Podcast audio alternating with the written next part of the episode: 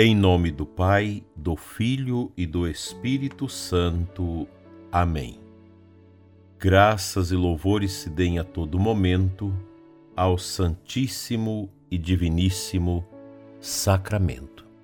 Meu amado ouvinte do programa Oração da Manhã, hoje, quinta-feira, 28 de dezembro, festa dos Santos Inocentes Mártires Celebramos hoje esse momento importante da nossa liturgia dentro desta oitava de Natal. Os santos inocentes que dão testemunho de Cristo, não com palavras, mas com sangue, lembra-nos que o martírio é dom gratuito do Senhor. As vítimas imoladas pela ferocidade de Herodes pertencem juntamente com Santo Esteve e com o evangelista João, ao cortejo do rei messiânico e lembram a eminente dignidade das crianças na igreja. A memória deles, aos 28 de dezembro, é recordada no martiriológico jeronimiano desde o século VI. Há muitos e muitos séculos e a Igreja, na sua rica liturgia, faz memória daquele momento doloroso que foi o morticínio de tantas crianças com a finalidade de alcançar o menino Jesus. Pensemos bem, como nosso Senhor sempre despertou a ira o ódio, a revanche contra ele. Por isso, o cristianismo nunca foi bem aceito e teve vida sossegada. Pelo contrário, há sempre uma perseguição, um escárnio aqui e ali, em lugares mais fortes, outros menos, mas a fé cristã, ela sempre foi e será objeto de obstinada perseguição. Há um ódio profundo contra o cristianismo. Por que isso?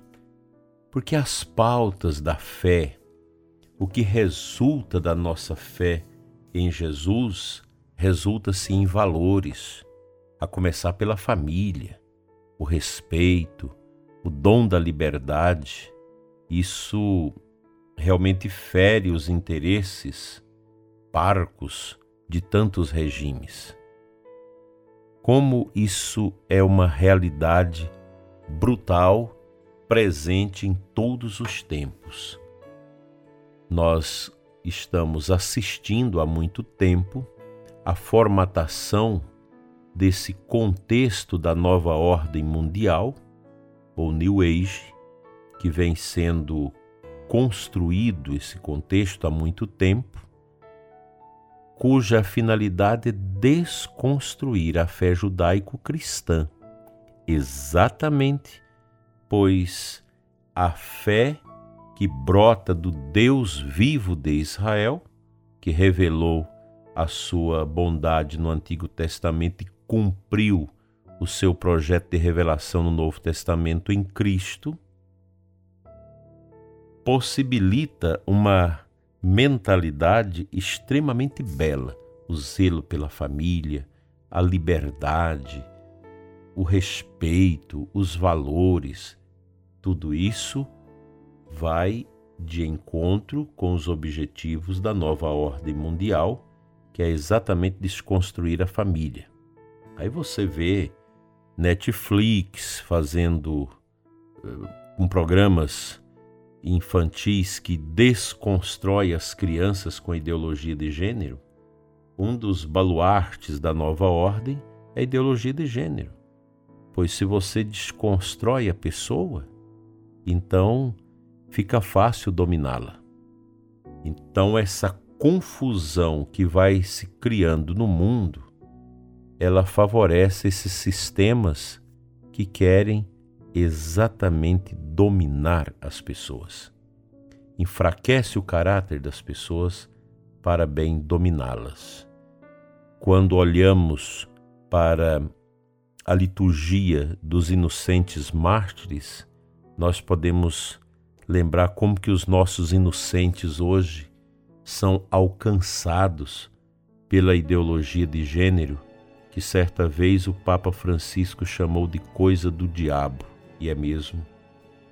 Como é forte esse, essa ideologia de desconstrução da pessoa humana, criando todo um ambiente de incerteza existencial no coração da pessoa humana já desde a sua tenra idade. Isso vai a galope criando uma pessoa humana fraca, uma pessoa sem aquela propositividade que deve ter no coração tanto do homem e da mulher, criando dúvidas, desconstruindo os sonhos das nossas crianças, dos nossos familiares em relação aos seus filhos.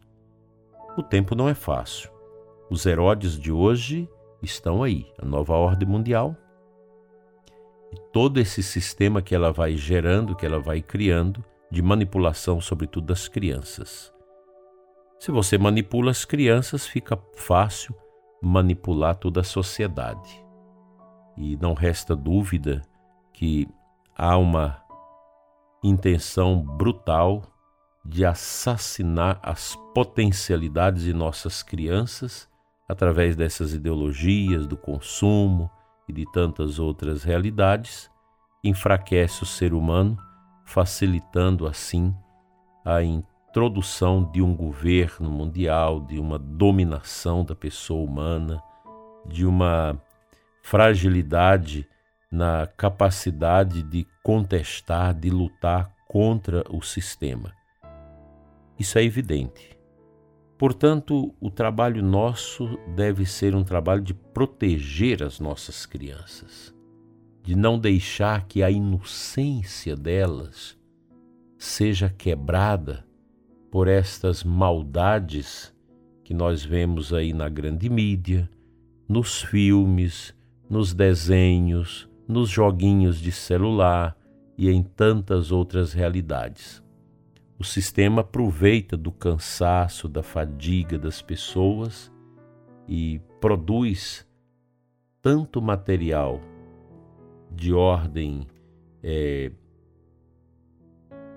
virtual que os pais alçam mão dessas coisas como se fossem chupeta para distrair as crianças, para dar um certo sossego aos pais, e é aí que mora o perigo, pois esses joguinhos, esses programas, essas coisas vão já predispondo na cabecinha dos pequenos uma desvirtuação da liberdade e, e de tantas outras realidades, favorecendo essa emergência de uma desordem dentro do, do arcabouço de compreensão das nossas crianças.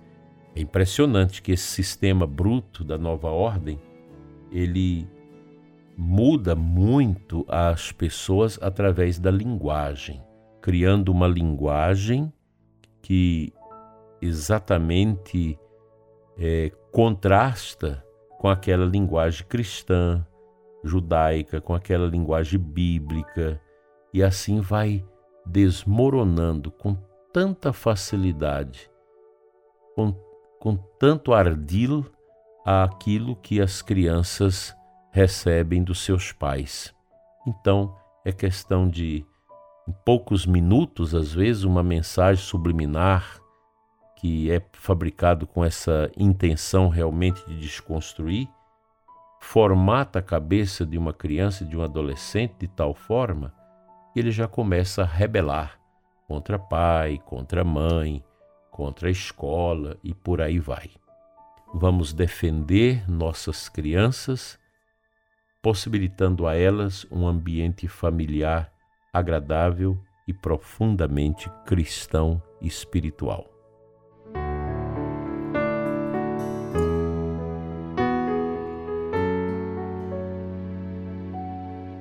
O Santo Evangelho de hoje é Mateus 2, 13 e 18. Lá no no versículo 15, do Egito chamei o meu filho. Quando Herodes percebeu que os magos o haviam enganado, ficou muito furioso, mandou matar todos os meninos de Belém e de todo o território vizinho, de dois anos para baixo, exatamente conforme o tempo indicado pelos magos. Então se cumpriu o que foi dito pelo profeta Jeremias. Ouviu-se um grito em Ramá, choro e grande lamento. É Raquel que chora seus filhos e não quer ser consolada, porque eles não existem mais. Esta passagem traz para nós essa recordação de um momento muito cruel da parte do tetrarca Herodes, um homem perverso, nós sabemos que houve vários Herodes ali na Terra Santa, cada um fez algo e sempre pensando nas suas personalidades. E o Herodes do tempo de Jesus foi também perverso e terrível. E esse gesto de mandar matar as crianças encerra em si mesmo o significado do alto teor de maldade que o coração daquele homem carregava.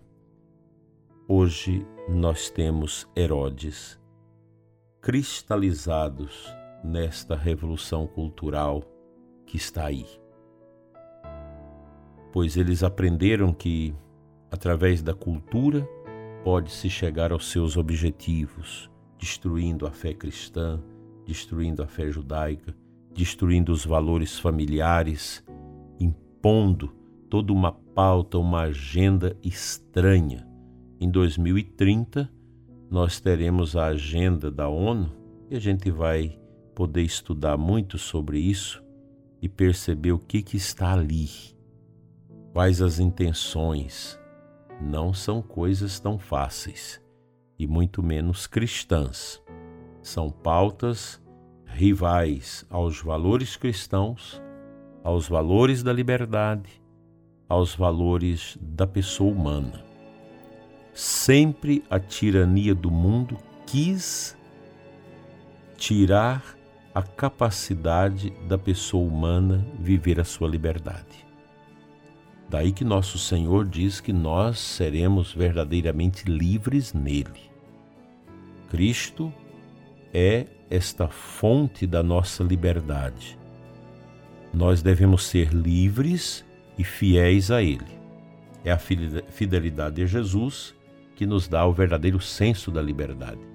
Por isso, a perseguição aos cristãos, porque os cristãos não se dobram aos tiranos deste mundo. Não dobraram aos imperadores de Roma, não dobraram a tirania da Revolução Francesa, nem muito menos a tirania de Napoleão Bonaparte de ninguém mais. Porque se Jesus nos liberta, nós somos verdadeiramente livres. Que as nossas crianças cresçam com a liberdade responsável, ensinada e vivida pelos seus pais.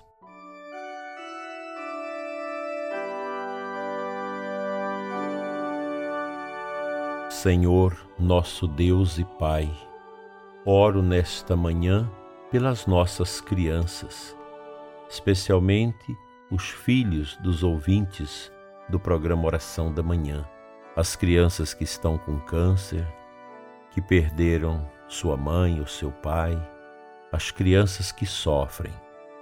Olhe por elas, Senhor. Abençoa as mãos que cuidam delas e que as nossas crianças sejam livres do mal, da violência, da pedofilia e de tudo aquilo que tira a sua candura e a sua inocência. Amém.